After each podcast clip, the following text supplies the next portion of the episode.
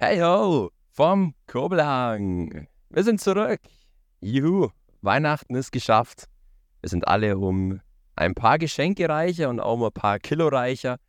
Macht nichts, weil genauso gehört sich das. Und wir melden uns zurück zum letzten Podcast, zum letzten einzigbaren Eishockey Talk Füssens des Jahres 2023. Unfassbar, wie schnell es schon wieder verflogen ist.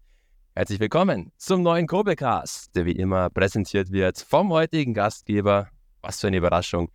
Max Edinger und natürlich, wie immer, er gehört dazu, sowie zum Jahr 2023. Viel Eishockey, Wirrwarr, viel Chaos im Eishockey. Wir werden noch darauf eingehen. Auf alle Fälle, er ist wieder back und er ist nicht nur Ex-Spieler, nicht nur sportlicher Verantwortlicher beim EV Füssen, Nein, er hat sogar irgendwo Trainerskills. Offiziell Co-Trainer in dieser Saison schon gewesen. Bei einem Spiel in der Oberliga Süd, dabei hat der EV Fürsten einen Sieg errungen. Also eine hundertprozentige Trainersiegquote. Yogi Noak. Hallo. Hallihallo an alle Zuhörer und ja, Trainerskills. Äh, ich war aber auch in Bad Tölz an der Bank, wo wir 1-0 verloren haben, aber da war ich wahrscheinlich nicht im Spielbericht, deswegen ähm, genau. zählt das wahrscheinlich offiziell nicht.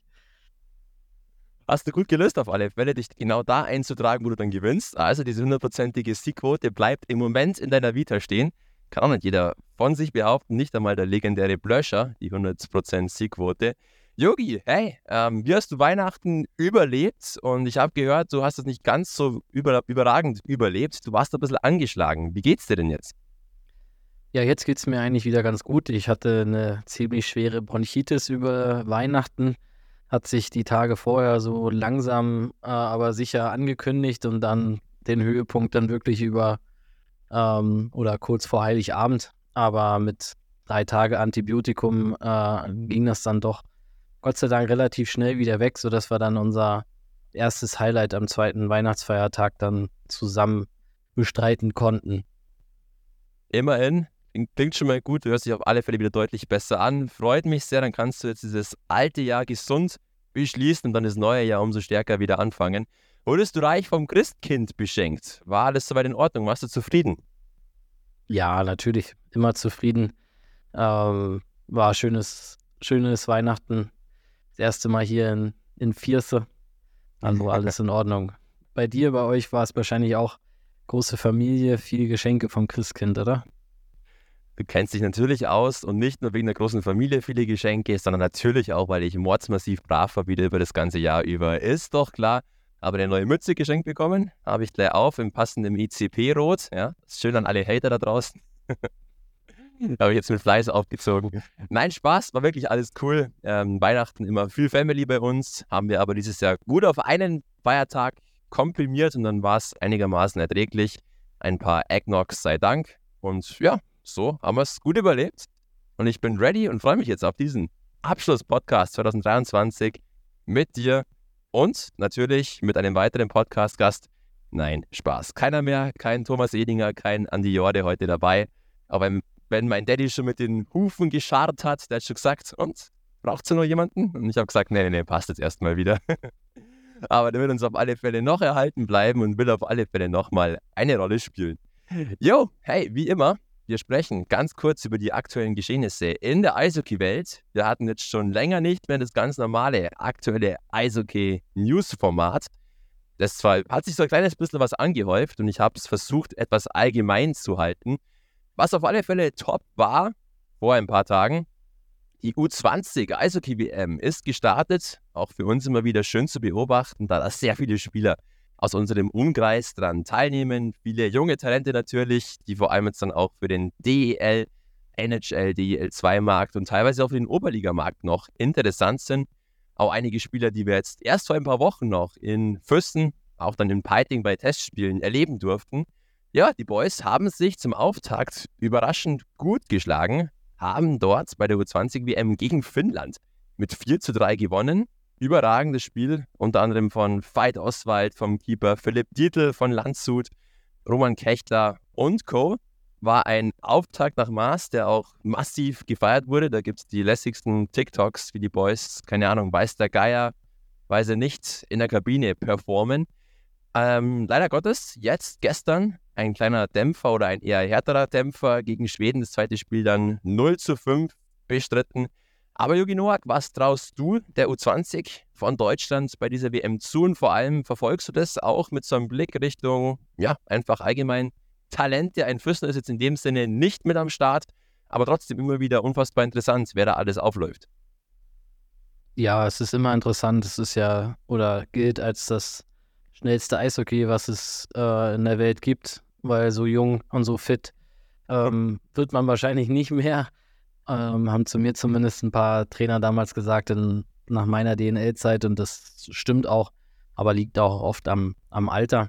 Aber ja, schade, dass unsere beiden ähm, Voll-Lizenzspieler mit Fabian Nifosi und Leon Sivic leider es nicht geschafft haben, obwohl ich eigentlich fest äh, damit gerechnet habe, dass wir sie jetzt länger nicht mehr bei uns sehen werden, weil ich eigentlich schon gedacht habe, dass sie das Zeug dafür haben. Die Trainer haben sich leider gegen sie entschieden. Ähm, gut, das erste Spiel gab ihnen natürlich recht, war eine riesen Überraschung. Ich habe es jetzt nicht gesehen, weil ich äh, derzeit noch gearbeitet habe, aber habe dann mir die Highlights angeschaut und ähm, ist natürlich toll und, und glaube ich auch ganz wichtig, dass man da ähm, den Klassenerhalt schafft. Und ich denke, dass wenn sie jetzt gegen Lettland gewinnen, ich weiß nicht, ob das morgen, übermorgen irgendwann spielen sie gegen die. Ähm, dann sind sie, glaube ich, auch schon sicher im Viertelfinale oder in dieser nächsten Runde. Und das ist, glaube ich, auch das, äh, das Wichtigste, dass man sich da hinter den Top-Nationen halten kann. Und wenn man dann auch gegen so eine absolute Top-Nation wie Finnland gewinnen kann, ist das natürlich überragend und total super fürs deutsche Eishockey. Und ähm, hoffen wir mal, dass es jetzt nicht nur eine Eintagsfliege war, sondern dass die Jungs das mhm. auch über den Turnierverlauf ähm, bestätigen können. Aber generell eine, eine tolle ähm, Sache, weil es, glaube ich, das erste Mal war, dass man ähm, so eine Top-Nation in der U20 auch schlagen konnte. Ähm, schlagen konnte mit großem Kampf. Spielerisch waren die Finnen vielleicht sogar einen Tick besser, aber die Deutschen haben sich da wirklich massiv reingehaut. Das Team von Coach Tobi Abstreiter am Samstag dann dieses, wie du schon sagst, durchaus wegweisende Duell gegen Lettland mit einem Sieg ist man so gut wie durch in Richtung Viertelfinale. Schaut also ganz gut aus. Wer sich anschauen mag, ist dringend zu empfehlen. Vielleicht jetzt nicht morgen, weil morgen ja, kollidiert das Ganze mit einem anderen, viel, viel wichtigeren Termin. Aber gerne auch in Zukunft ist frei empfangbar und frei anschaubar über Magenta Sports, kostenlos für alle. Echt krass, unfassbar hohes Tempo, technisch brutal, schlittschuhläuferisch brutal ausgebildete Spieler und echt ein paar interessante Namen, auch bei den anderen Nationen, die jetzt schon sehr gehypt werden Richtung nächsten NHL-Draft. Also wer sich dafür internationales Eishockey interessiert, ist da herzlich eingeladen. Und international das ist eine Person, ein Eishockeyspieler, der eine absolute lebende Legende ist. Vielleicht ja die Definition einer lebenden Legende im Eishockey. Ein Mann, der seine, Achtung, 36. Saison als Eishockey-Profi nun wieder aufgenommen hat. Er hatte sich eigentlich vorgenommen, seine Karriere jetzt dann vielleicht doch ausklingen zu lassen. Jetzt hat er sich doch nochmal aufs Eis gewagt und hat vor eineinhalb Wochen, nein, zwei Wochen, sein Saisondebüt gegeben. Mit 51 Jahren der, ja, die größte tschechische Eishockey-Legende schlechthin. Jaromir Jager mit 51 Jahren nochmal tschechische erste Liga bei seinem Heimatverein HC Kladno. Der Mann hat über 1700 NHL-Spiele absolviert, davon ganz, ganz viele für die Pittsburgh Penguins. Eine lebende Legende einfach. Und ich glaube, lieber Yogi Noak, für dich auch vielleicht damals als Spieler durchaus ein Vorbild und vielleicht auch jetzt noch ein Vorbild, dass du in so hohem Alter es einfach immer noch auf die Reihe kriegt, professionelles Eishockey zu spielen. Ja, auf jeden Fall. Also es war damals mein allergrößtes Vorbild, ähm, da ich ja im Osten Deutschlands aufgewachsen bin, was ja relativ nah nach Tschechien äh, dran ist und er ja auch ähm, da so seine Prime, sage ich mal, hatte, wenn man davon überhaupt sprechen kann, weil er einfach immer noch äh, auf dem Niveau zu spielen mit 51.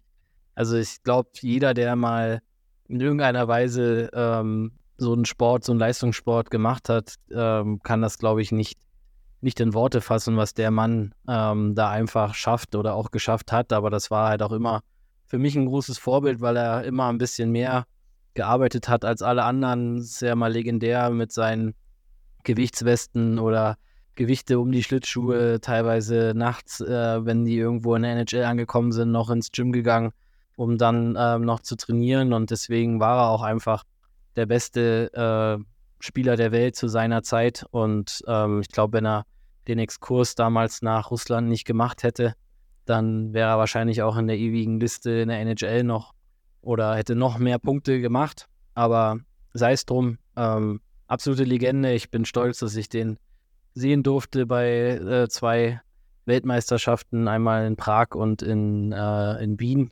Und war für mich als Kind äh, absoluter Hero. Wahnsinn. Würdest du den Jager über den Mario Lemieux setzen?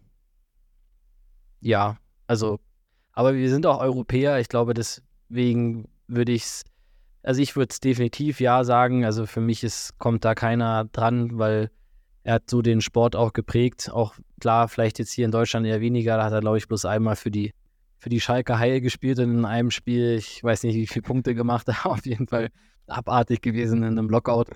Aber ähm, ja, also klar, an Wayne Gretzky wird niemand rankommen. Ich glaube, darüber brauchen wir uns nicht unterhalten. Aber ähm, für den Jaromir Jager definitiv Nummer zwei, für mich zumindest. Sehr cooles Ding. The Great One bleibt natürlich auch in diesem Kurbelcast unangetastet und Jager ist einfach eine Maschine. Wünschen wir ihm noch ganz, ganz viele weitere Profisaisons. Ich bin gespannt, wie lange sich der noch immer wieder aufs Eis schmeißt.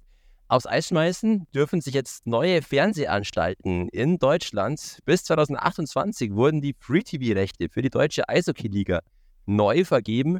Warum? Der bisherige Rechteinhaber Servus TV ist nicht mehr ab Januar in Deutschland verfügbar. Die stellen ihre Sendelizenz für Deutschland ein und so hat sich jetzt ein neuer, ein neu aufkommender Sender die Free-TV-Rechte für die Penny DEL geschnappt. Ab sofort überträgt DF1 die DEL-Spiele und zwar immer ein Spiel pro Woche. Dazu gibt es noch ja, ein paar Zusatzmöglichkeiten, das Ganze zu erweitern und vor allem auch während den Playoffs ein paar Spiele extra zu übertragen. DF1 ist der Nachfolgesender vom legendären Sender Premiere. Das ist jetzt nicht mehr so ganz meine Zeit. Du vielleicht, lieber Yogi Noak, wirst da noch eher was darüber berichten können. Auf alle Fälle neuer Fernsehdeal, der auch mehr Geld für die Penny DEL verspricht und noch mehr Reichweite, da bei Servus TV dann doch nicht allzu hoch die Einschaltquoten waren. Ähm, für dich auch ein logischer Schritt, dass da die Rechte neu vergeben wurden und vor allem auch, dass die Preise weiterhin steigen. Also der logische Schritt definitiv, wenn Servus TV jetzt nicht mehr frei empfangbar ist, ähm, dann ganz, ganz wichtig, dass man das gemacht hat, weil es gibt halt einfach auch noch Leute, wie zum Beispiel mein Opa, der hat kein Internet oder schaut halt keinen Magenta, ähm, weil er halt kein Internet an seinem Fernseher halt hat und der schaut halt immer einmal die Woche ähm, das Spiel, was jetzt bis zuletzt auf Servus TV gekommen ist. Ich hoffe, dass er dann dieses DF1 dann auch irgendwie findet. Das ist, glaube ich, dann die nächste äh, Problematik. Andererseits, ja, bin ich da vielleicht auch der falsche Ansprechpartner, weil ich schon seit Jahren eigentlich kein großer Fernsehschauer mehr bin. Deswegen vielleicht ist DF1 ja auch schon voll das voll der krasse äh, Sender und jeder äh, schaut es, nur ich nicht. Aber ähm, nein, ist, ist gut. Ähm, ich habe mich gewundert, weil ich den Sender halt nicht kannte. Auf der anderen Seite will ich da jetzt auch nicht für andere sprechen. Vielleicht ist es ja bekannt, dann ist vielleicht nur an mir vorbeigegangen. Ähm, aber früher Premiere hm. war überragend. Also das ist eigentlich auch so ein der Punkte, warum ich mich in den Sport immer mehr verliebt habe. Äh, Premiere, DEL, Michi Leopold äh, mit äh, Marc Hindelang, ähm, Harry Birk als, äh, als ähm, Experte. Das war schon, das waren die meine Glory Days im Eishockey, wenn man dann äh, Hans Sach mit den Kölner Haien an der Düsseldorfer Bremenstraße geschaut hat oder so. Aber zurück zum Hier und Jetzt. Ich denke, äh, es hilft, es ist ganz wichtig, dass es äh, frei übertragbar ist. Ich hoffe, dass der Sender sich vielleicht auch weiterentwickelt. Servus TV war ja dann schon ein bisschen, ähm, oder hat sich ja dann schon ein bisschen auch den Namen gemacht dafür und auch für, für Sportübertragung. Aber ähm, am Ende, wenn mehr Geld für die Liga und fürs Eishockey bleibt, dann natürlich Daumen nach oben. Wir sind auf alle Fälle gespannt, bis sich das Ganze entwickelt. Ich kann auf alle Fälle dich erstmal beruhigen. Der Sender ist noch völlig unbekannt, geht erst ab Januar an den Start. Da kann man also jetzt noch gar nicht wirklich überhaupt wissen, wie das Ganze aufgezogen wird. Der Sender wird sich verstärkt auf Sport ja, eben konzentrieren. will das Ganze auch so ein bisschen angelehnt an die ehemaligen Premiere-Tage machen. Wie genau, wer kommentiert und so weiter, ist noch überhaupt nicht fix. Vielleicht gibt es ein Comeback von Michi Leopold. Er kommt ja auch übrigens aus der Nähe von Garmisch, absoluter SC Rüssersee-Fan. Ähm, und ich kann den Opa vor allem auch beruhigen, der muss nichts weiter tun. Der Sender wird einfach den Sendeplatz 1 zu 1 von Servus TV übernehmen. Also sogar in der Sendeliste dieselbe Nummer bei deinem Opa. Also alles cool, der wird weiterhin wunderschön Eishockey schauen können und weiterhin auch im Free TV und auch da finde ich Daumen doppelt nach oben. Flops, auch die Flops gab es natürlich wieder über Weihnachten, hat sich ein bisschen was angesammelt. Kurz vor Weihnachten wurde, auch das ist üblich, diese typischen Jahresrückblicke und die Auszeichnungen für Menschen und Sportler des Jahres. Und so wurde auch, wie immer, die Mannschaft des Jahres, die Sportmannschaft des Jahres in Deutschland ausgezeichnet. Viele haben da die deutschen Eishockey-Nationalspieler durchaus weit oben eingeordnet. Hallo, klar, die wurden WM-Vizemeister. Leider Gottes haben sie es dann am letzten Endes nicht geschafft. Die Basketballer, die deutschen Basketballer mit ihrem WM-Triumph Anfang des Jahres haben sich dann da durchgesetzt nach ihrem Thriller in Manila. Dieses jetzt schon legendäre Finale, wo sie da gewonnen haben. Gegen Serbien war es, glaube ich ja, da haben sich auf alle Fälle die Basketballer durchgesetzt. Am Ende haben jo, knapp 1000 Stimmen gefehlt. Diese Mannschaft des Jahres wird von Journalisten und von den Athleten selbst gewählt. Ja, Jogi Nowak, hättest du vielleicht den deutschen Eishockeyspielern dann trotzdem diesen Titel gewünscht? Bereits 2018 bei dieser Olympiasilbermedaille wurden sie damals Zweiter. Oder findest du trotzdem, dass die Basketballer sich das auf alle Fälle verdient haben, Mannschaft des Jahres zu sein? Ich denke, wenn du Weltmeister wirst, dann äh, gibt es da eigentlich schwere äh, Argumente zu sagen, du wirst Zweiter hinter jemandem, der Vize-Weltmeister geworden ist. Deswegen ähm, war es, glaube ich, einfach Pech äh, für, für unsere Nationalmannschaft im Eishockey, dass die Basketballer das genau dieses Jahr geschafft haben. Ähm, ich habe jetzt Basketball nicht so groß äh, verfolgt, deswegen kann ich da jetzt nicht so viel dazu sagen. Aber ich fand, dass der ähm, vor allem das Olympia Silber eigentlich auch noch höher anzusiedeln war als jetzt die Weltmeisterschaft, in meinen Augen. Andererseits, ähm, klar, kann man jetzt diskutieren. NHL-Spieler, ja, nein, war natürlich bei der WM jetzt dabei, bei Olympia nicht. Aber für damals, ähm, ist ja jetzt auch schon ein paar Jahre her, war das, glaube ich, ein, ein Riesenerfolg. Und da hätte ich mir gewünscht, dass das die Nummer eins wird. Aber am Ende, wie du ja sagst, sind es Journalisten, die das auch ähm, wählen. Und da sind halt glaube ich, auch viele ähm, nicht ganz so unparteiisch, wie sie vielleicht sein sollten. Ja, natürlich. Und Basketball ist noch ein kleines bisschen medienwirksamer, vor allem auch weltweit ein bisschen medienwirksamer. Völlig okay. Trotzdem, das war auch eine einmalige Aktion, ein unfassbares Turnier von den Basketballern.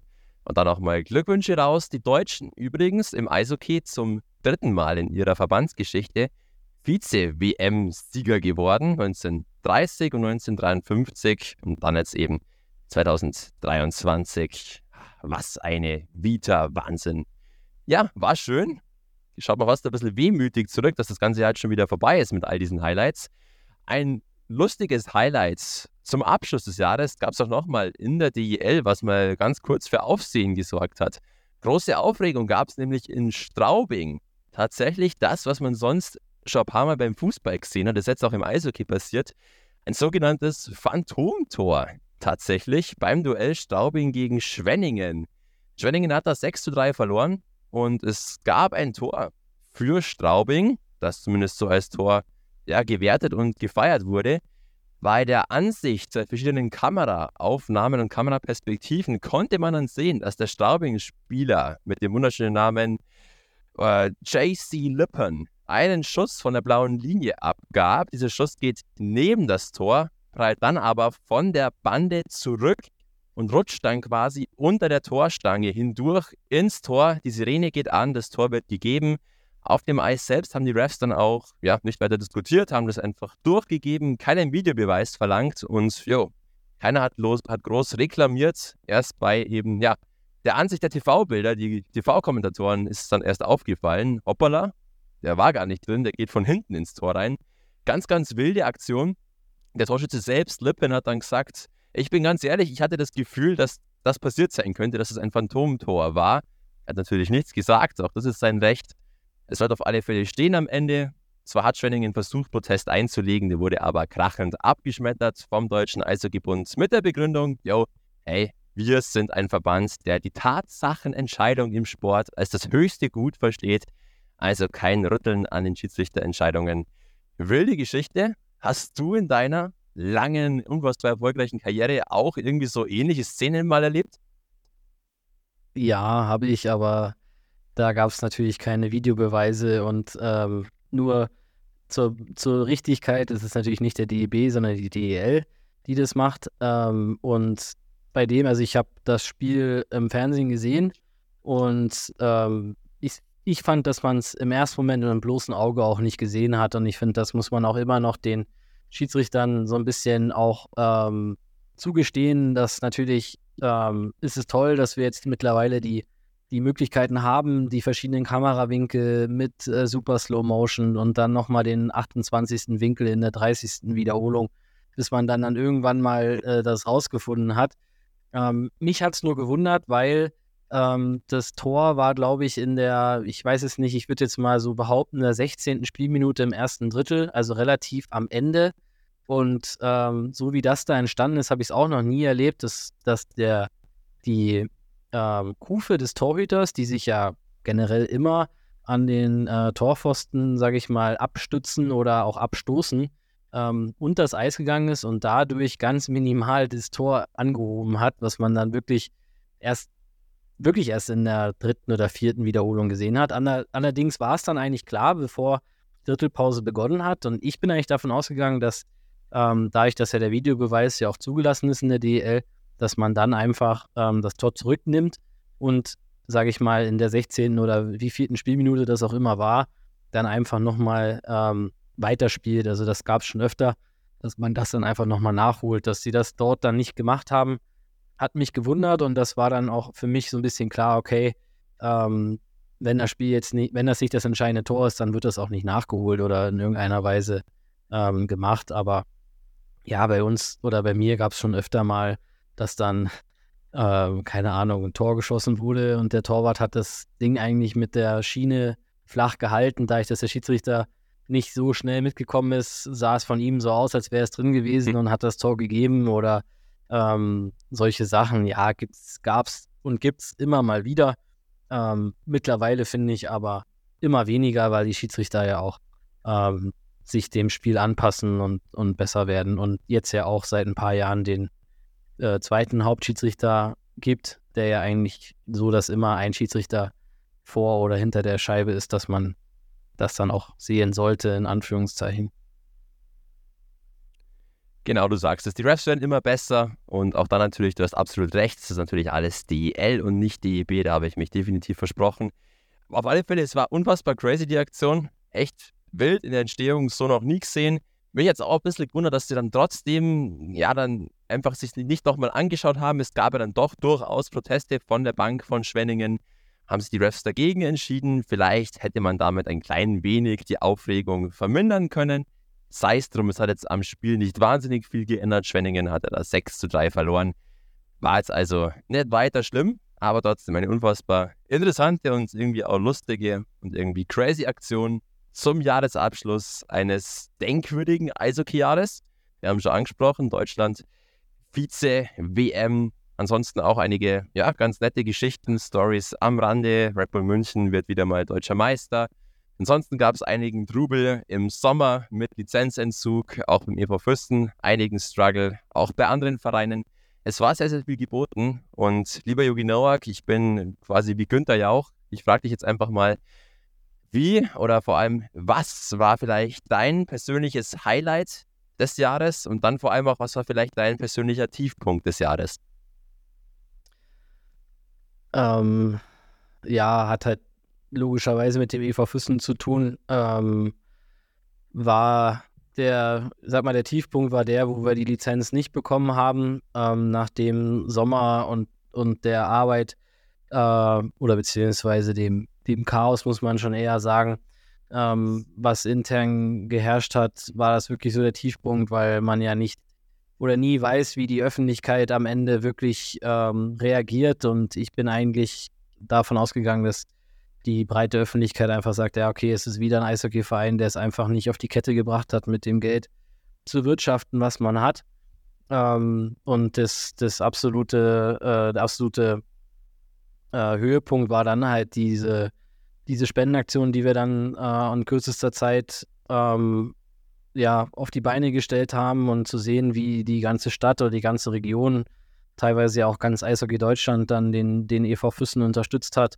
Ähm, wenn man dann noch dieses äh, ominente oder ominöse, Entschuldigung, ähm, Treuhandkonto geschaut hat, beziehungsweise wir konnten ja nicht draufschauen, aber der Anwalt, der es verwaltet hat, hat uns dann ja ab und zu äh, die, die Zwischenstände geschickt und äh, das werde ich nicht vergessen. Das war dann, ich glaube, der Freitag, ähm, wo wir auch so eine äh, Grillparty und danach dann auch eine, eine Party wurde veranstaltet im, in Schwangau im, im Brauhaus, ähm, wo dann erstmal ähm, die paar 60.000 äh, da drauf standen und es eigentlich klar war, okay, wir, wir schaffen das auf jeden Fall, weil wir noch ein paar Zusagen hatten. Das war eigentlich so der, der Höhepunkt, weil man halt wusste, okay, wir haben es geschafft, dass 350 Kinder nicht auf der Straße stehen und der Verein nicht, ähm, ja, ziemlich sicher in die Insolvenz gegangen wäre. Und das war eigentlich so mein, mein Höhepunkt ähm, dieses Jahr, auch wenn er jetzt vielleicht nicht sportlich gewesen ist.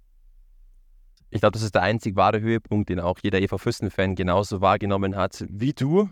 Und ich glaube, an dieser Stelle nochmal ist es definitiv aller Ehren wert, dich zu loben für deine Arbeit, alle zu loben, die in den letzten Monaten für den EV Füssen was gemacht haben und den EV Füssen durch auch vor allem diese schwierigen Zeiten gelenkt haben. Ein Dankeschön auszusprechen an all diejenigen, die den EV Füssen finanziell unterstützt haben. Selbst die kleinste Spende war richtig, war wichtig und existenziell. Ein Dankeschön an alle Helfer, an alle Trainer, auch an alle Fans, die einfach weiter geglaubt haben und weiter gemacht haben.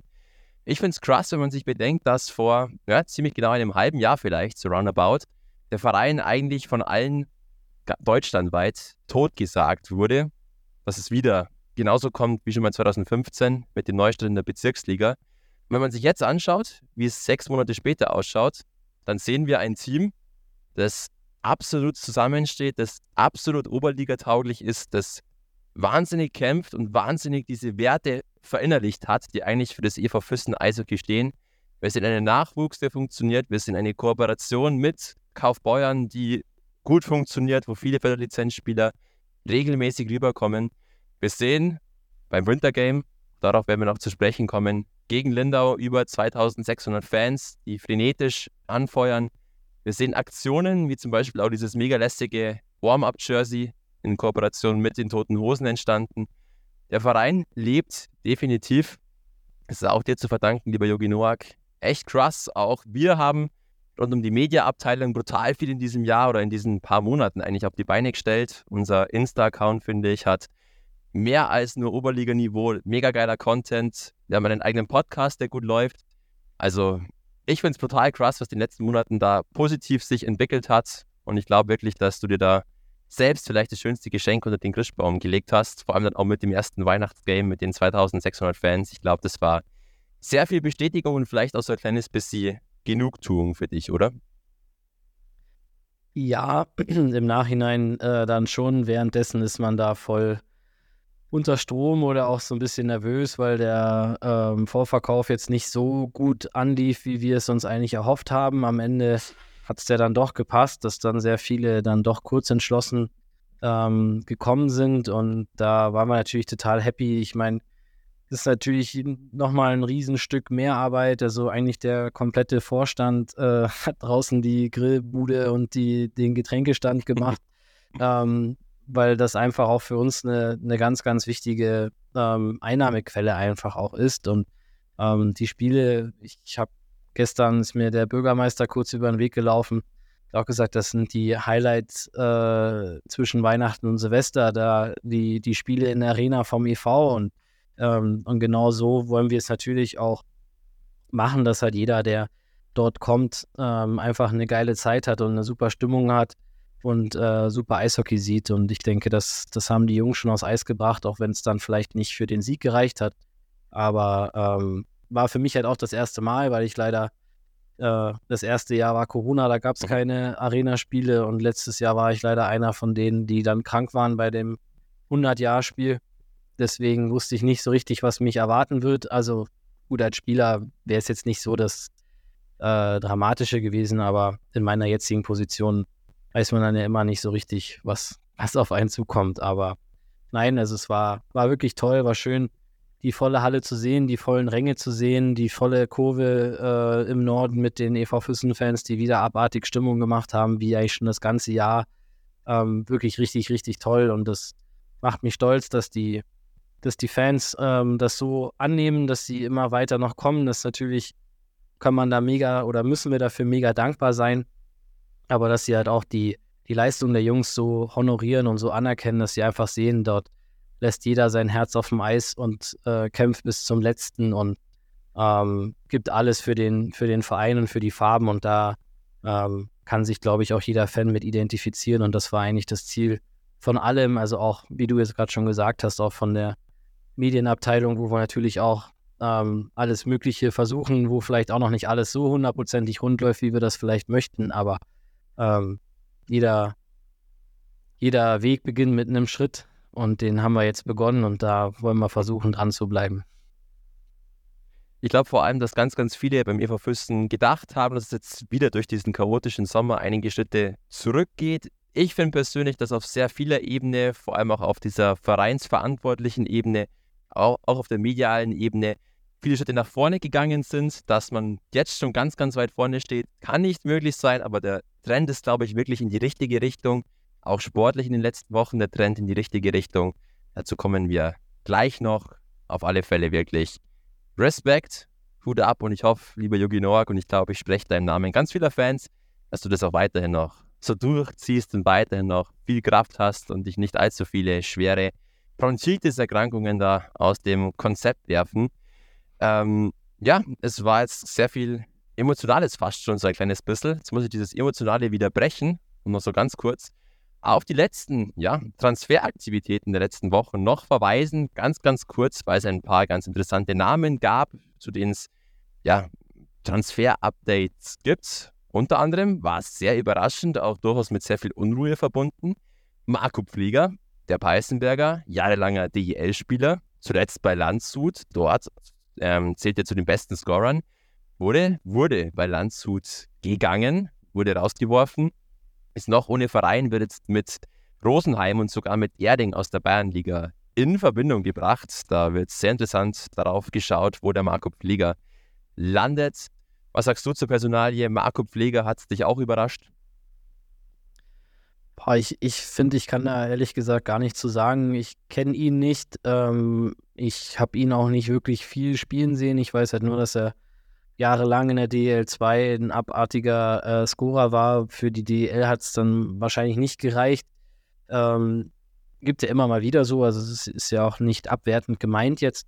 Ähm, ich glaube, dieses Jahr hat es jetzt auch durch Verletzungen einfach in, in Landshut nicht so funktioniert. Ähm, wieso, weshalb, warum man sich da jetzt getrennt hat, kann ich wirklich nicht sagen. Habe ich, ich habe das genauso nur irgendwo gelesen und ich finde immer nur die Gerüchte äh, ziemlich amüsant, aber ich, mhm. ich bin gespannt. Ähm, ich glaube, dass er aber immer noch verletzt ist und auch noch nicht fit ist, deswegen äh, wird das sich wahrscheinlich noch hinziehen und ich glaube, die Transfer, ähm, das Transferende ist, glaube ich, dieses Jahr auch relativ spät, glaube ich. Also da hat er noch ein bisschen Zeit. Er hat noch ein paar Wochen Zeit. Richtig. Ich bin gespannt. Sollte dieses ja, fast waghalsigste Gerücht mit Erding bestätigen, ja, dann brauchen wir gar nicht mehr reden, wer die allerbesten Chancen auf einen Oberliga-Aufstieg hat oder wer da wirklich ernst macht. Ansonsten war es auch noch ganz interessant, Sergei Wasmiller, der auch in der Oberliga sehr bekannte Coach, wurde bei den selber Wölfen entlassen. Die ähm, Schwenninger haben nochmal ganz kurz einen ehemaligen NHL-Spieler verpflichtet, Chris Brown, der war da über vier Jahre, über vier Saisons in NHL, ganz gut gescored, da sogar eigentlich. Großer Name also für die Wild Wings. Und auch ganz interessant, Christopher Kasten von Memmingen wird ab Januar nicht mehr oder nur noch sporadisch zum Kader der Memminger gehören, da er sich beruflich umorientiert. Vielleicht macht er einen auf Yogi Nowak und wird einfach ja, in die sportliche Leitung inkludiert. Nein, er macht auf alle Fälle was anderes. Aber Christopher Kasten von Memmingen, dann ein Routinier, auch nicht mehr im Memmingen-Kader. Jo, jetzt aber wirklich viel, viel interessanter. Der Throwback, der Rückblick. Was in den letzten Wochen, müssen wir sagen, eigentlich schon in der Oberliga passiert. Es hat sich ein kleines bisschen was angesammelt und wir werden es nacheinander abarbeiten. Zuerst mal, wie immer, es wurde geklatscht und zwar nicht Beifall, sondern es gab wieder Klatschen der Wochen, also sehr interessante Niederlagen bzw. Siege für das jeweilige andere Team. Sehr interessant ist das Duell in der Oberliga Süd um Platz 3 und da matchen sich die beiden Absteiger aus der DEL 2, nämlich Heilbronn und Bayreuth. Das letzte direkte Duell um diesen Platz 3 hat Heilbronn jetzt mit 6 zu 0 für sich entschieden. Das war deutlich, das war eine Ansage. Ein paar Tage später verliert dann wieder Heilbronn. Bayreuth gewinnt, jetzt sind sie wieder nur einen Punkt auseinander. Wer denkst du, lieber Jogi Nowak, wird das Rennen um Platz 2 machen? Heilbronn oder Bayreuth? Also ich denke Heilbronn, weil ich fand, dass die, also es ist eh beide Mannschaften, die viel von, ich sag jetzt mal, ihrer Top-Reihe oder vom Powerplay auch leben, ähm, ohne da jetzt irgendjemanden zu nahe treten zu wollen, aber die Qualität da ist echt extrem und ähm, wenn Heilbronn gesund bleibt mit den beiden Zwillingen und ähm, dem Powerplay, das fand ich schon echt sehr bemerkenswert bei den Spielen gegen uns. Glaube ich, dass die ähm, den, die Nase dort ein äh, kleines bisschen vor Bayreuth haben werden. Glaube ich auch fast. Und Bayreuth ist eigentlich ein schönes Stichwort. Bayreuth scheint einen gewissen Angstgegner gefunden zu haben und das ist für uns oder war für uns eine sehr schöne Überraschung der Woche. Der EV Fürsten gewinnt in Bayreuth mit 7 zu 6 nach Verlängerung in einem wahren High-Scoring-Game. Die Bayreuther hatten sich auch in den letzten Duellen gegen Fürsten echt schwer getan. Da war Fürsten streckenweise sogar eigentlich das spielerisch bessere Team. Ich habe da auch Schussstatistiken gesehen, wo Fürsten in den bisherigen Duellen gegen Bayreuth irgendwie 115 Abschüsse hatte, Bayreuth nur 52, also nur die Hälfte. Trotzdem gewann Bayreuth da jeweils knapp. Jetzt hat Fürsten den Spieß umgedreht. Beim letzten Duell waren es mehr Abschüsse für Bayreuth, weniger für Fürsten. Fürsten gewinnt. Die Bereuter scheinen den Füßnern auf alle Fälle in dem Jahr irgendwie zu liegen und war, glaube ich, einfach ein höchst emotionaler und vor allem auch hart erarbeiteter und damit auch verdienter Sieg. Lieber Jogi Noak, du warst, glaube ich, nicht im Bereut, sondern hast es dir von zu Hause, von der Couch ganz, ganz bequem gegeben. Hast du es überhaupt ausgehalten auf der Couch, so wie ich dich kenne? Bist du da rumgezappelt wie der Zellhase bei der Spannung? ja, ich bin bin immer sehr angespannt beim Zuschauen, das stimmt. Äh, aber die Jungs haben super gespielt und es war echt ein tolles Spiel zum Zuschauen. Also ich glaube auch jeder, der in äh, Bayreuth war, hat es nicht ähm, oder hat sich gefreut, diese, dieses Spiel zu sehen. Es waren ja auch wieder ein paar oder einige äh, Fans von, vom EV ja auch dabei, wo ich auch sage, Wahnsinn. Ähm, schon eine der längsten Fahrten, äh, wenn nicht sogar die längste Fahrt ähm, mit Weiden da auf sich genommen und auch da äh, die Jungs super angefeuert und die Jungs haben es dann auch mit, mit einer super Leistung zurückgezahlt. Ähm, tolle, schöne Tore. Philippe Roublé, ich glaube, braucht man nicht viel mhm. drüber sagen. Unfassbar. Ähm, ganz, ganz toll und schön, ihn im, im EV Füssen-Trikot zu sehen. Ich denke, da äh, wird niemand was dagegen sagen. Ähm, und ja, tolles Spiel und Gott sei Dank auch belohnt mit zwei Punkten, die, finde ich, im, über den Spielverlauf her auch auf jeden Fall ähm, verdient waren. Aber die Qualität von Bayreuth hat sich dann auch einfach gezeigt, dass sie dann ähm, im Stile einer Spitzenmannschaft dann auch zurückgekommen sind und die, die Tore gemacht haben im Stile der Spitzenmannschaft auf alle Fälle Spitzenmannschaft würdig, wirklich der Support auswärts von den Fürstenfans. Echt Respekt, habe ich auch einige coole Insta-Stories gesehen, da waren nicht wenige in Bayreuth und ich glaube, du hast recht, Bayreuth ist sogar wirklich die längste Auswärtsfahrt. Ich glaube, dahinter kommt auch noch Heilbronn, dann zieht sich dann doch immer ein Stück auch nach Heilbronn. Aber Bayreuth wirklich krass, super lästig, hat mich unfassbar gefreut und war wirklich ein Sieg des Willens, einem überragenden Philippe Bourroublé, genannt Bibi, Drei Tore, drei Assists, ist zum Spieler des Spieltags in der Defense gewählt worden.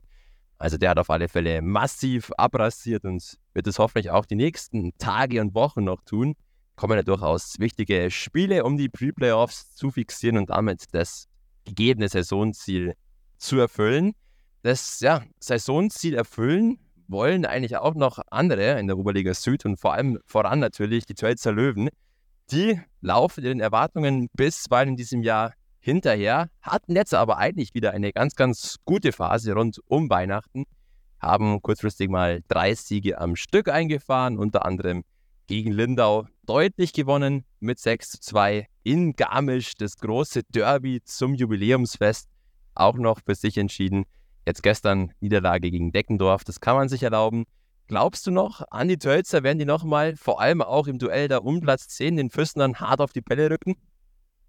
Ja, also ich glaube, das ist ziemlich sicher und darauf ähm, hat, glaube ich, jeder ja auch nur gewartet, dass die Mannschaft sich da findet, beziehungsweise dass der Axel Kamera dort seinen Stiefel äh, so durchbekommt, dass es dann auch Punkte geben wird. Ähm, haben ja auch nochmal nachgelegt äh, mit einem Spieler, wo man sich auch denkt, ja, den muss man auch erstmal mhm. bezahlen können. Aber ähm, scheint alles so zu funktionieren in Bad Tölz und ähm, ich denke schon, dass das nochmal ein, ein heißer Kampf wird um die äh, Pre-Playoffs da unten. Ähm, ich denke, dass es dann sich auch ein bisschen ähm, herauskristallisieren wird zwischen den vier Teams ähm, mit äh, Lindau, Tölz, Peiting und uns. Genau, schätze ich auch. Die Teams scheinen relativ auf Augenhöhe zu, zu sein. Im Moment haben Peiting und Fürsten, und ich finde sogar Fürsten noch ein kleines bisschen mehr, die besten Karten. Schaut gut aus. Ich bin gespannt. Im Moment hat man auch noch einige Punkte Vorsprung. Da muss Tölz schon noch mal mindestens zwei Schippen drauflegen. Bin gespannt, werden nochmal heiße Wochen und im Eishockey geht so viel, so schnell, gerade auch in diesem Januar immer. Sind wir gespannt und gespannt ist man auch als neutraler Eishockey-Beobachter, wenn man im Moment nach Garmisch blickt. Denn da, uh ja, da brennt vielleicht nicht der Grischbaum, aber allgemein brennt da durchaus der Baum. Der SC Rüssersee hat 100 Jahre gefeiert. Nochmal herzliche Gratulation. Absolut cooler Verein. Allerdings, boah, im Jubiläumsmatch gegen Tölz denkbar knapp verloren. Zwei Tage, nein, drei Tage später an die Niederlage im Derby gegen den EC Peiting. Auch da denkbar knapp verloren. Trotzdem, es ist viel Unruhe, es ist viel Unzufriedenheit aus Garmisch, die das so allgemein vermeldet wird. Und es soll angeblich, auch da natürlich nichts bestätigt, aber so pfeifen es die Spatzen von den Dächern. Es soll Krisensitzungen gegeben haben. Pat Cortina war wohl nicht ganz zufrieden mit auch ja, den Eiszeiten, die die erste Mannschaft bekommt. Da werden anscheinend zu viele Eiszeiten an andere ja, Mannschaften, an andere Nachwuchsteams etc. vergeben. Kein Plan, bin ich auch zu wenig involviert. Auf alle Fälle, da brodelt es, da köchelt es beim SC Rüssersee. Da hat man sich etwas mehr erhofft. Du, lieber Jogi Nowak, kannst dich erstmal zurücklehnen. Du musst keine Stellung dazu beziehen. Gar kein Stress. Einzige Frage, die ich an dich stelle, wie oft wurde der SC Rüssersee deutscher Meister? Oh, das haben Sie gesagt. Bei unserem ersten Spiel dort, dieses Jahr war ja Ihr erstes Heimspiel. Oh Mann, nee, ich, ich weiß es ehrlich gesagt nicht. Gar Keine Ahnung. Stress, dann helfe ich dir, du bekommst den Max Eddy Joker oder, oder magst du raten? Nee, sag du ruhig. Perfekt, dann helfe ich dir sehr gerne auf die Sprünge. Der SC ist sogar wirklich auch zehnmal deutscher Meister geworden. Also wirklich keine kleine Nummer im deutschen Eishockey dazu. 15 Mal deutscher Vizemeister.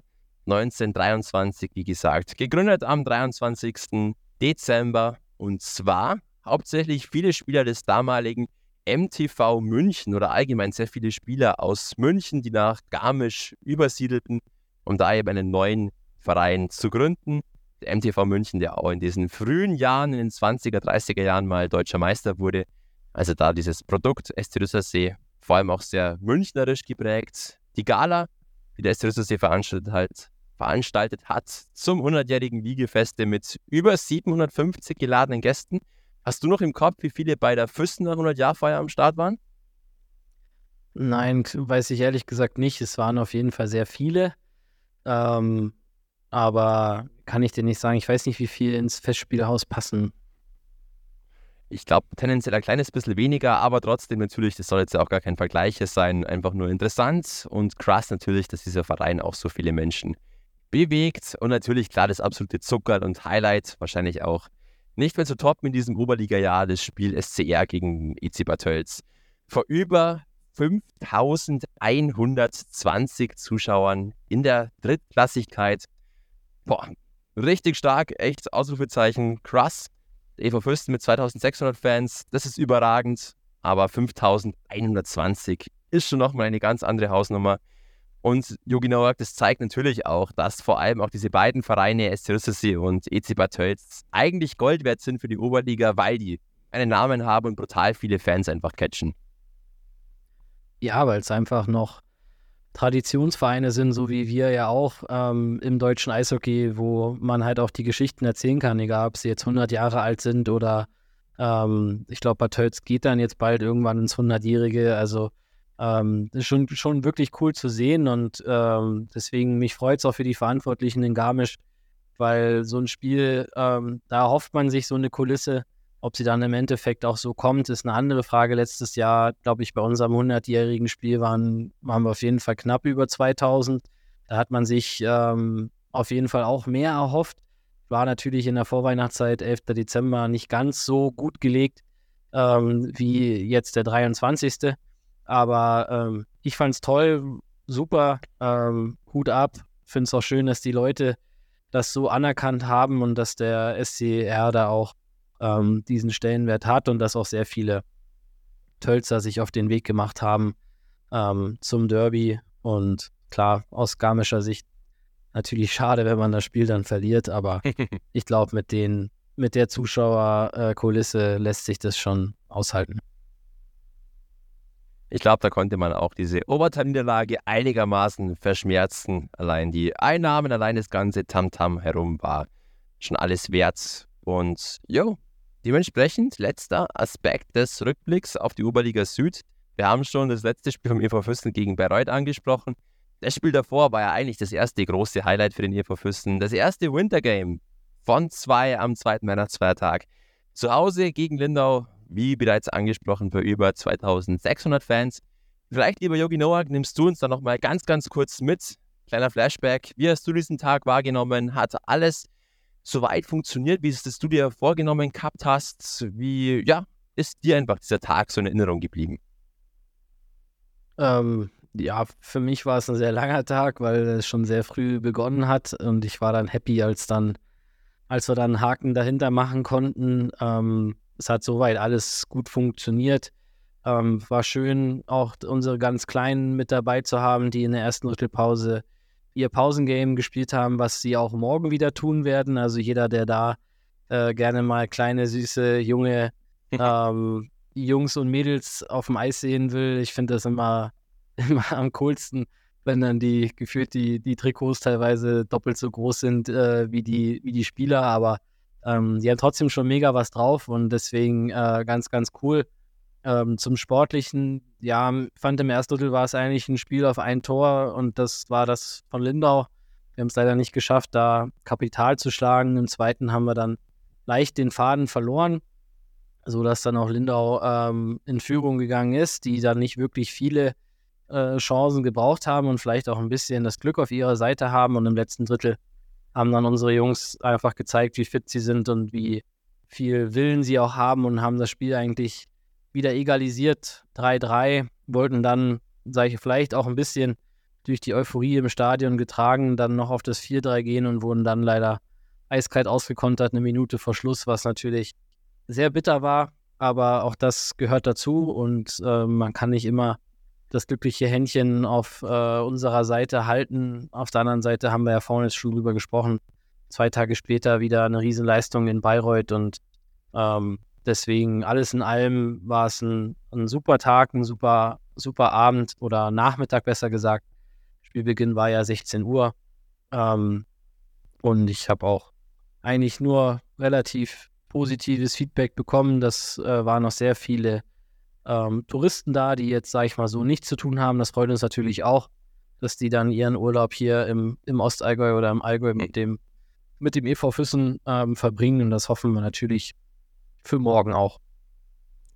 Ich glaube, es war vor allem auch wirklich ein gutes Warm, aber ein gutes Einstimmen auf, diesen auf diese beiden Winter Games. Es hat vieles schon mal gut funktioniert. Klar, es gab coole Highlights, vor allem die kleinen Kiddies auf dem Eis. Einfach, wie gesagt, wie du schon sagst, unfassbar goldig, unfassbar putzig.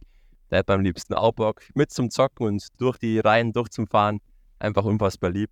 Und ich glaube, es gibt trotzdem noch ein paar kleine Sachen, die besser werden können und die werden bestimmt dann am morgigen Tag besser. Dazu kommen wir aber natürlich später noch ganz kurz und trotzdem noch ausführlich. zum zweiten Wintergame dann zu Hause gegen Passau. Und bevor wir jetzt dann gleich noch in die schönste Zeit des Tages übergehen, wie immer, auch das gehört zum letzten Podcast des Jahres dazu, freut sich der Yogi auch schon mal, mag ich noch ganz kurz die Zeit nutzen, um natürlich wieder Geburtstagsgrüße herauszusenden an alle die Geburtstagskinder, an alle die Kobelkerster, die heute hier Geburtstag feiern. Alles Gute zum Geburtstag aber auch an die Eishockeyspieler natürlich, die vor allem im deutschen Raum unterwegs sind, die heute ihren Ehrentag feiern. Herzliche Gratulation an Kevin Clark, Düsseldorfer EG-Kontingentspieler, 36 Jahre alt. Herzlichen Glückwunsch, mach weiter so. Ebenfalls absolute Legende in der Oberliga unterwegs bei Weiden im Tor. Jaroslav Hübel wird heute 41 Jahre alt, immer noch jung geblieben, der Jaroslav. Auch da alles Gute und noch ganz kurz der Blick rüber in die NHL. Da hat heute ein Spieler seinen 37. Geburtstag. Derek Ryan, auch der ein NHL-Routinier von den Edmonton Oilers, feiert heute 37. Herzlichen Glückwunsch, Derek. Gut, läuft, abgehandelt. Geburtstagskinder fühlen sich angesprochen, dann habe ich auch gar kein schlechtes Gewissen mehr. Ganz kurz, bevor wir ins Spielen übergehen, Wichtige Frage an dich, lieber Yogi Nowak. Wie steht es um den EV Füssen? Haben sich irgendwelche Verletzungen über die letzten beiden Spiele aufgetan? Gibt es allgemeine Updates in der Hinsicht? Was ist los? Hau raus, du EVF Insider. Also bevor wir jetzt äh, dazu kommen, ähm, wundert es mich, dass du den Geburtstag gestern von deinem Kapitän aus Peiting vergessen hast, Andreas Feuerricker. Happy Birthday. Ähm, und noch zurück vor Weihnachten ist unser Pio Sites 24 geworden. Das würde ich auch nochmal ähm, kurz mit reinwerfen. Ähm, nein, Spaß beiseite mit Piting natürlich, nur um, dass wir das auch nochmal auf, äh, aufgenommen haben.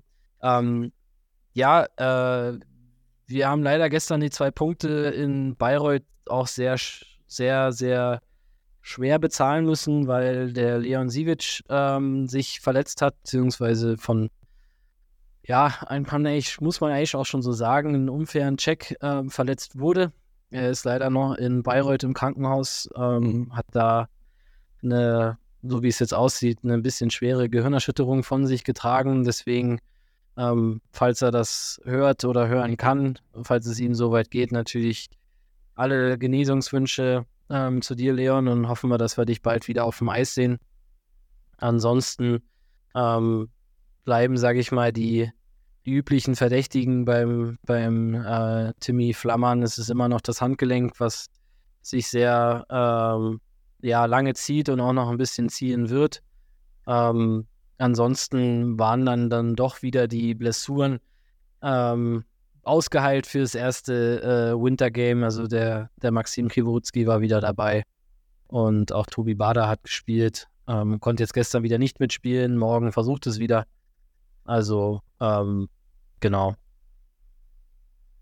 Perfekt, auf alle Fälle. Natürlich liebste Genesungsgrüße an Leon Sivic. Ich finde immer, dass der sehr in Fürsten angekommen ist, von den Fans ist sowieso gefeiert wird und ich glaube, es fühlt sich selbst auch unfassbar wohl beim EVF ja, schnellste Genesung auf alle Fälle.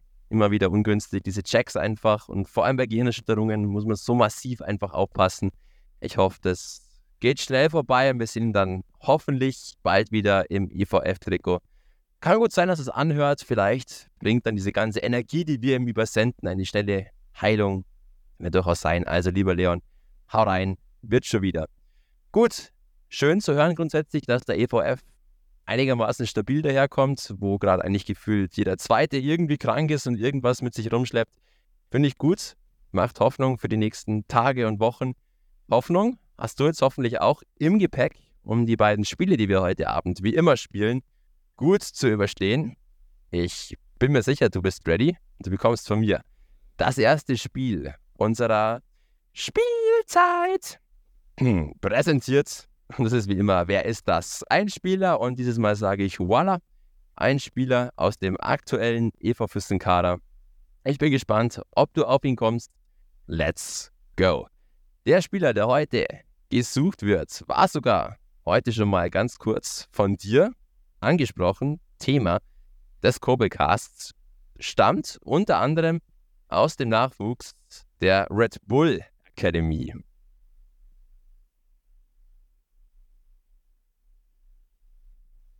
Mhm. Weiter? Bringt jetzt natürlich noch nicht allzu viel, deswegen mache ich nochmal ein kleines bisschen weiter. Er ist ursprünglich ein Tölzer.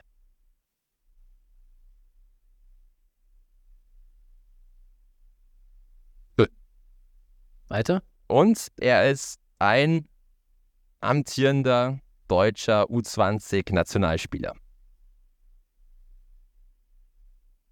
Dann, äh, naja, war der, war der Leon in Salzburg? Hm? Der andere? Der Fabi, Naf Nifosi. Fabi. Fabian Echt? Nifosi. Richtig, Fabian Nifosi. Das wusste ich nicht. 19 Jahre alt, gebürtiger Tölzer, war mal kurz in der Red Bull Akademie, kam dann 2022 von der Red Bull Akademie in die U20 nach Kaufbeuern, hat dann dort sein DEL-Debüt im selben Jahr gegeben und ist ein aktueller U20-Nationalspieler, leider Gottes eben nicht für die U20-WM berücksichtigt worden. Fabi Nifosi. Again what learned, lieber Yogi Noak. Ja, das stimmt. Ich habe ihn äh, mit äh, Salzburg hätte ich ihn jetzt nicht in Verbindung gebracht. Das hat mich ein bisschen durcheinander gebracht. Aber ja, ist schön. Wir sind froh, dass er da ist. Hat auch letztes Jahr schon ähm, für uns gespielt, hat genauso wie, wie Leon Sivic, finde ich, auch nochmal echt einen Schritt nach vorne gemacht. Ähm, nicht ohne Grund auch in Kaufbeuern dann diesen, ähm, ich glaube, Fördervertrag heißt es jetzt heutzutage, ähm, bekommen, dass er auch da ähm, seine Eiszeit bekommen kann. Natürlich auch vielleicht aus seiner Sicht ein bisschen Pech, dass in Kaufbeuern ähm, vor allem in der Defensive dann auch noch äh, aus München was kam. Gut für uns natürlich und ähm, wir sind super happy, dass er da ist und ich glaube auch alle unsere Fans ähm, freuen sich immer, wenn, wenn die Nummer 78 äh, in Schwarz und Weiß aufs Eis kommt. Absolut ein sehr interessanter Spieler, sehr gut ausschlittläuferisch unterwegs, hohes Tempo, trotz Defender, trotzdem auch sehr torgefährlich. Cooler Spieler, der sich meines Erachtens auch brutal weiterentwickelt hat, auch weil er eben die Gelegenheit hatte, sich beim EV Fürsten auf Oberliganiveau unter Beweis zu stellen. Bin gespannt, wo da der Weg hingeht und ich glaube, der Weg ist durchaus vorgezeichnet. Der wird seinen Weg gehen und DL2 sicherlich landen. Fabian Nifosi bleibt trotzdem uns hoffentlich noch etwas länger erhalten, ganz genauso wie uns auch das wunderschöne Format Laber It's in Zukunft hier im Kurbelcast ganz, ganz lange noch erhalten bleiben wird. Egal wie oft es dich nervt, lieber Yogi Noak, darauf bestehe ich, das ist mein persönliches Anliegen. Und du bekommst von mir, wie immer, zwei Geschichten aus der 101-jährigen Historie des EV Fürstens. Eine davon ist wahr und eine ist nicht ganz so wahr und du musst herausfinden, welche denn die wahre ist. Und wir starten sofort mit der ersten Geschichte. Und natürlich, liebe Kurbelcaster, wenn ihr Bock habt, spielt's wieder mit, denkt's einfach mit. Vielleicht seid ihr sogar einen Tick schlauer als der Yogi Noak, obwohl es eigentlich gar nicht möglich ist. Passt mal auf, erste Geschichte. Jahrzehntelang war der EV Fürsten in der Bundesliga bzw. in der Oberliga auf alle Fälle der höchsten deutschen Spielklasse tonangebend. Aus dem Verein gingen etliche Nationalspieler hervor, darunter Paul Ambros, Markus Egen, Xaver Unsinn. Es gibt genug Legenden auf alle Fälle. Insgesamt hat der EV Fürsten sogar 58 Olympiateilnehmer hervorgebracht. Leider Gottes keiner in den Jahren 1976 und 2018, wo, wie wir alle wissen, die deutsche Nationalmannschaft eine Medaille bei Olympia einfahren konnte. Einmal Bronze, einmal Silber. Das wäre die erste Geschichte. Zweite Geschichte. Mit dem Spengler Cup gewann der EV Fürsten 1952 und 1964 zweimal das traditionsreichste Eishockeyturnier Europas. Die höchste Anerkennung für einen Sportverein in Deutschland erhielt der EV Fürsten dann aber 1963, indem dem EV Fürsten das silberne Lorbeerblatt verliehen wurde. Zweite Geschichte. Also die erste nochmal, insgesamt 58 Olympiateilnehmer aus den Reihen des EV Fürsten, leider kein Medaillengewinner. Oder die zweite Geschichte, der EV Fürsten, der nicht nur den Spengler Cup gewinnen konnte, sondern auch das silberne Lorbeerblatt und damit die höchste Auszeichnung im Sport in Deutschland. Also da ähm, bin ich mir ziemlich sicher, dass die erste äh, Geschichte falsch ist, weil es 100, also nicht 2018, das bin ich mir auch ziemlich sicher, aber ähm, bei der Bronzemedaille gab es hundertprozentig einige oder mindestens einen EV-Füssen-Spieler, der das gewonnen hat. Wie bereits angekündigt, Du bist einfach der allerschlauste Kurbelcast-Partner, den ich mir wünschen könnte. Jürgen Noack hat natürlich recht. Die erste Geschichte ist falsch. Der EV Füsten hat 58 Olympiateilnehmer vorgebracht und im Jahr 1976 waren fünf Spieler aus den Reihen des EV Füssen, die damals diese legendäre Bronzemedaille in Innsbruck gewinnen konnten. Wer die fünf Spieler waren, eure Hausaufgabe, sehr gerne nachschlagen, in die Kommentare posten, wer waren diese fünf Spieler aus den Reihen des EV Füsten, aus dem Kader von 1976. Ist nicht allzu schwer nachzuschlagen, sollte man hinkriegen. Und da ist, kleiner Tipp am Rande, auch Wikipedia mal erlaubt. Zweite Geschichte auf alle Fälle auch richtig. EV Füsten zweimaliger Spengler Cup-Sieger und auch aufgrund dieser Erfolge dann verliehen das silberne Lorbeerblatt. Nicht schlecht. Jogi Noak, ich finde, du hättest dir auf alle Fälle auch das silberne Lorbeerblatt verdient. Vielleicht auch das silberne Kubi-Blatt oder irgendwas in der Art. Auf alle Fälle ist Kobe ein ganz, ganz schönes Stichwort, um jetzt nochmal auf das Wintergame zu sprechen zu kommen, was morgen ansteht. Ich hoffe allgemein übrigens, dass der Podcast noch vor dem Wintergame irgendwie rauskommt. Dann sind wir zumindest zeitlich irgendwo einigermaßen richtig. Da gehen mal kleine Props raus an die Medienabteilung, an unseren Producer, an den Felix. Vielleicht schafft er das noch.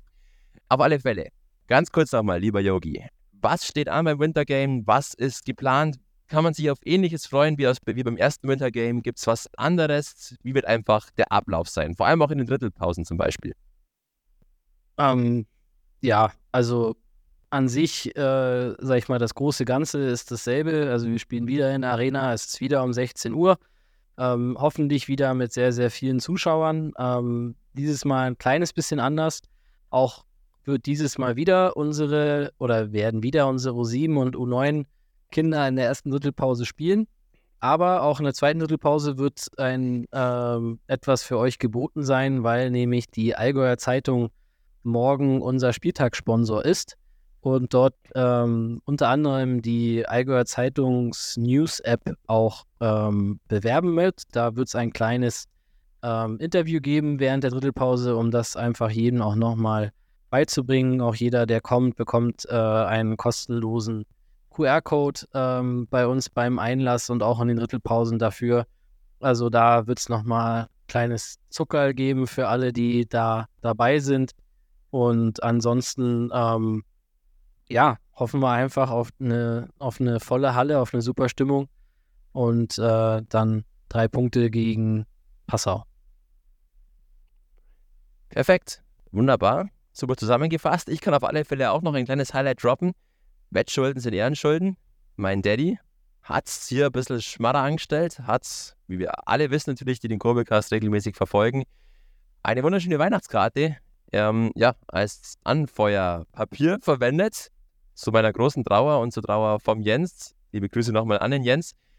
Und deswegen wird sich mein Daddy morgen in das, ja, nein, kann man es überhaupt so sagen? Auf alle Fälle, mein Daddy wird anwesend sein im Stadion, wird sich die, ja doch, wird sich die Maskottchenklamotten überstreifen, wird Eiskobi übers Eis tanzen. Ich bin unfassbar gespannt. Ich hoffe, er zieht es auch wirklich endgültig durch. Da gibt es eigentlich keinen Rückzieher mehr, keine halben Sachen machen. Wird auf alle Fälle ein Highlight. Während die Kiddies auf dem Eis sind, dann auch mein Daddy auf dem Eis. Wird das Ganze sogar auch noch filmen. Eine Kobe-Cam werden wir am Start haben. Auch das ein kleines Zucker von der Medienabteilung. Also das auf alle Fälle. Wer Kobelcast-Fan ist, wer Fan meines Papas ist, gerne da vorbeischauen, ihn unterstützen, ihn ein bisschen zuwinken. Ich werde auf alle Fälle oben stehen, das Ganze kommentieren und mich herzlich darüber amüsieren beim Duell gegen Passau, die in den letzten Wochen ein wenig sportlich gesehen ja zu kämpfen haben. Nur zwei Sieger aus den letzten zehn Spielen, die trotzdem nicht zu unterschätzen sind. Ganz, ganz eklig zu bespielen. Bisher zwei Spiele in diesem Jahr gegen die Passauer. In diesen zwei Spielen gab es einmal einen Sieg für Fürsten, einmal eine knappe Overtime-Niederlage und damit ein Sieg für Passau. Allgemein von den Stats her, von den Zahlen sind die beiden Teams eigentlich relativ ausgeglichen. Auch das haben wir schon die letzten Male immer gesagt. Bei Passau läuft sehr viel einfach über Jakob Zizek, diesen jungen Tschechen, der auch in diesem Jahr wieder sehr upscored und im letzten Jahr auch schon sehr stark war. Dazu haben sie noch einen Letten sich geholt, Artur Sevchenko. Der macht einen sehr guten Job und ist auf alle Fälle sehr gefährlich. Dazu einen ganz guten Keeper hinten drin mit Jakob Urbisch und auch mit Raphael Fössinger. Auch die sind ja durchaus bekannt im Oberliga Eishockey. Wird also auf alle Fälle eine enge Nummer, schätze ich. Und das ist wiederum ein wunderschönes Stichwort für unser Tippspiel, das ein wenig eingeschlafen ist. Ich muss übrigens sagen, ich habe es nochmal nachgezählt. Ich bin in Sachen Tippspiel ganz knapp noch vor dir. Noch. Du holst auf alle Fälle massiv auf. Dementsprechend sieht es als Ansporn. Was tippst du denn für dieses Winter Game Heimspiel EV Füssen gegen Passau? Ein 5 zu 2 Heimsieg für uns wird das morgen. Uh, okay, also eine deutliche Kiste. Ich bin auf alle Fälle auf deinem Trip und sage, yo, es wird ein Heimsieg. Ich sage aber, es wird eng. Es wird ein 4 zu 3 für den EVF. Und dann auch ganz, ganz kurz der Blick hinaus ins neue Jahr schon, an das erste Spiel des neuen Jahres. Auch das wird wahrscheinlich nicht mehr in unseren Kobelcast fallen, deswegen werden wir es jetzt noch ganz kurz ansprechen. Auch da absolutes Zucker, wirklich cooles Spiel. Erstes Heimspiel, erstes Auswärtsspiel des Jahres in Tölz am 3. Januar in der Hackab Shore Arena um 19.30 Uhr, EVF gegen EC Bad Tölz. Auch da, wir haben es vorher schon angesprochen, die Tölzer haben sich etwas stabilisiert. In der Vergangenheit muss man aber sagen, dass der EV Fürsten durchaus ein Angstgegner vom EC Bad Tölz war. Bei den Tölzern gefährlich Topi Piponen, der Finne, der jetzt in den letzten Wochen sich wirklich wieder sehr gut gefunden hat. Ansonsten läuft immer noch viel über Marc Schmidt, Peter und auch über Reto Schipping. Philipp Schlager immer wieder ein Unruheherd. Viel mag ich gar nicht mehr drüber reden. Das Spiel wird auf alle Fälle ein enges werden, ein Spiel auf Augenhöhe und mit zusätzlicher Brisanz, weil es wirklich direkt um Platz 10 um die Pre-Playoffs geht. Was traust du da deinen Fürstenboys zu, lieber Yogi Nowak? Also ich schließe mich da deinen Ausführungen an. Ich glaube, dass das wieder ein sehr umkämpftes und enges Spiel wird. Deswegen gewinnen wir dort 2 zu 1. Cool. Coolest, cooler Call, finde ich nice. Die bisherigen Duelle 1 zu 0, das war ganz, ganz knapp da am 12. November. Diese Auswärtsniederlage vom EV Füssen in Tölz, das Rückspiel dann zu Hause 3-2 in Overtime gewonnen. Ähm, ich glaube, uh, hm, ich setze auch auf den EV Fürsten und sage ein 2 zu 1 nach Overtime. Auch da ganz wenig Tore, ganz, ganz enges Spiel. Heißt also sechs Punkte in den nächsten zwei Spielen und damit Absicherung der Pre-Playoffs. Cool. Yogi, ich sag dir was. Wir haben eine Stunde sieben erreicht. Das ist die perfekte Zeit, um langsam die Wohl zu sagen und den Kurbelcast zu einem wunderschönen Ende zu bringen. Ich bedanke mich bei dir für diesen Abend, für dieses Jahr, für, ich glaube, das ist der 17. Kurbelcast. Wir waren echt fleißig in den letzten Wochen, haben einige Folgen rausgebracht. Wir haben sehr gutes Feedback auf die letzte Folge bekommen mit unseren beiden eingeladenen Gästen, was für mich auf alle Fälle der Ansporn ist und ich weiß auch für dich, in Zukunft mehr solcher Füssen-Gesichter und Füssen-Menschen hier reinzukriegen. Liebe Gobelcaster, wir sind da auf alle Fälle dabei. Ihr könnt es euch nicht vorstellen, wie schwierig es ist, alle Personen vor die Mikrofone zu bringen und es zeitlich sowie organisatorisch irgendwie auf die Kette zu kriegen. Auch technisch ist es alles nicht so easy, auch um das Ganze in einer anständigen Qualität auf die Beine zu stellen. Wir bleiben da dran. Wir haben definitiv Namen in der Hinterhand. Einen sehr konkret, der einfach irgendwie noch nicht ganz es zu uns reingeschafft hat. Seid da gespannt, es wird eine mega coole Folge. Ansonsten, jo, einfach danke, Yogi. Ich hoffe, wir sehen uns nächstes Jahr wieder für den Kurbelcast, für alles weitere. Ich hoffe, du bleibst gesund und rutscht schon mal gut rüber. Und ich hoffe, wir werden morgen ein wunderschönes zweites Wintergame erleben. Gehst du da in allem mit mir konform? Gehe ich mit allen konform. Ähm, vielen Dank an alle, die jetzt äh, dann 17 Folgen von unserem Gelaber hier zugehört haben und ähm, kann was nur bestätigen, was du gesagt hast. Also wir haben einen sehr, sehr coolen Gast äh, eigentlich in der Pipeline beim hätte jetzt eigentlich schon hätte ja hätte eigentlich schon kommen sollen. Da hat er meine Bronchitis äh, uns mhm. einen Strich durch die Rechnung gemacht ähm, und ein bisschen die, die Vorweihnachtszeit, aber ähm, wie sagt man, aufgehoben ist nicht aufgeschoben ähm, oder aufgeschoben ist nicht aufgehoben, so rum.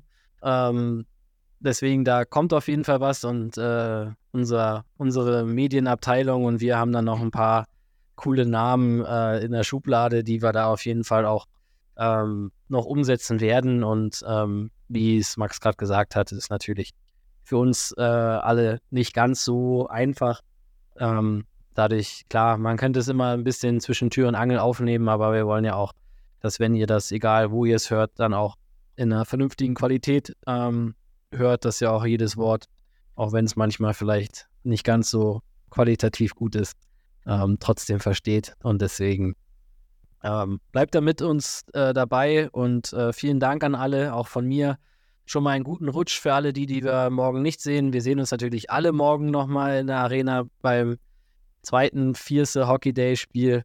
Und ähm, dann rutschen wir alle gut ins neue Jahr und dann hören wir uns wieder, ähm, wie Max gerade schon angekündigt hat, hoffentlich mit sechs Punkten mehr auf der Habenseite für unseren EV Füssen. Und das, damit verabschiede ich mich schon mal. Vielen Dank fürs Zuhören und ähm, ich bin gespannt auf die äh, Performance der Familie Edinger morgen.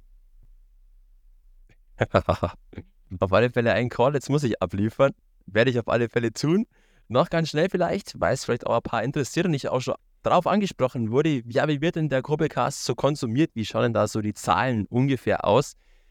Ganz ehrlich, das können wir nicht zu 100% genau sagen, weil natürlich dieser Kurbelcast nicht nur auf den gängigen Plattformen geteilt wird, sondern auch über andere Plattformen, auf die wir nicht ganz Zugriff haben von den Aufrufzahlen. Allein was immer Spotify und Apple Music angeht, sind wir sehr gut, muss man wirklich sagen. Wir sind im Schnitt bei den deutschen Eishockey-Podcasts da immer unter den Top 30. In der Oberliga kommt keiner an uns heran, außer vielleicht die Weidener, die jetzt auch in dem Podcast aufgelegt haben. Da aber natürlich einfach auch, weil die ein bisschen mehr Fanspektrum noch haben und darum einfach auch gar nichts in der Oberpfalz. Sorry, aber da ist halt einfach sehr viel Fokus auf die Bluterwiss Weiden. Jetzt habe ich mir jetzt bestimmt viele Freunde gemacht. Oh je, meine. Nein, aber es ist wirklich so, wir werden für das, dass wir ein kleiner Podcast sind, ohne großes Tamtam, -Tam, sondern nur mit diesen zwei Quatschköpfen hier, läuft es wirklich sehr, sehr gut. Und wir haben echt einen sehr coolen Fanstamm inzwischen mit sehr vielen, vor allem regelmäßigen Zuhörern, was unfassbar cool ist und uns auf alle Fälle motiviert, weiterzumachen. Wir werden weitermachen. Und was auch sehr cool ist, wir wachsen weiterhin und sind, wie gesagt, in der Oberliga Platz 2, wir sind sogar in, auf DEL-Vergleich, äh, auf DEL2-Vergleich kommt keiner an uns heran. Also wirklich sehr krass, sehr cool. Und deswegen, ja, Yogi Noak zuckt mit den Augenbrauen tatsächlich. Wir waren in den letzten Wochen von keinem DL2-Verein einzuholen auf Spotify. Das ist wirklich sehr, sehr nice. Wir machen weiter, wir freuen uns auf alle Fälle. Und jetzt noch abschließend, Yogi Noak, letzte Frage für dich. Nenne mir bitte einen Vorsatz fürs neue Jahr, den du dir persönlich vornimmst ähm, wieder mehr auf mich selbst zu achten und mehr Sport zu machen. Das ist mein Vorsatz. Sehr schön. Sehr schöner Vorsatz. Freut mich. Ich werde dich dabei unterstützen. Moralisch. Keine Ahnung wie. Auf alle Fälle. Ich werde es machen. Gehen wir einfach mal zusammen laufen, dann läuft es. Sehe ich uns beide. Einmal an den Korbelhang rum. Genau. Yo, ey Yogi, viel, Vielen lieben Dank. Wir beenden den Kurbelcast, so wie wir angefangen haben in diesem Jahr, mit einem fetten Lacher. Und das finde ich richtig schön so. Sie da draußen, bleiben Sie weiterhin gesund. Danke fürs Zuhören, danke fürs uns supporten. Freut uns wirklich sehr. Wir sehen uns morgen im Stadion. Sollte der Kurbelcast später rauskommen, dann haben wir uns im Stadion gesehen. Und dann sehen wir uns und hören uns vor allem im Jahr 2024 wieder in alter Frische. Und hoffentlich mit ein bisschen weniger Krankheiten. Ich und Yogi Noak geben unser Bestes. Vielen lieben Dank, es war mir ein Fest, Yogi. Wir sehen uns und ciao, Kakao. Danke, ciao.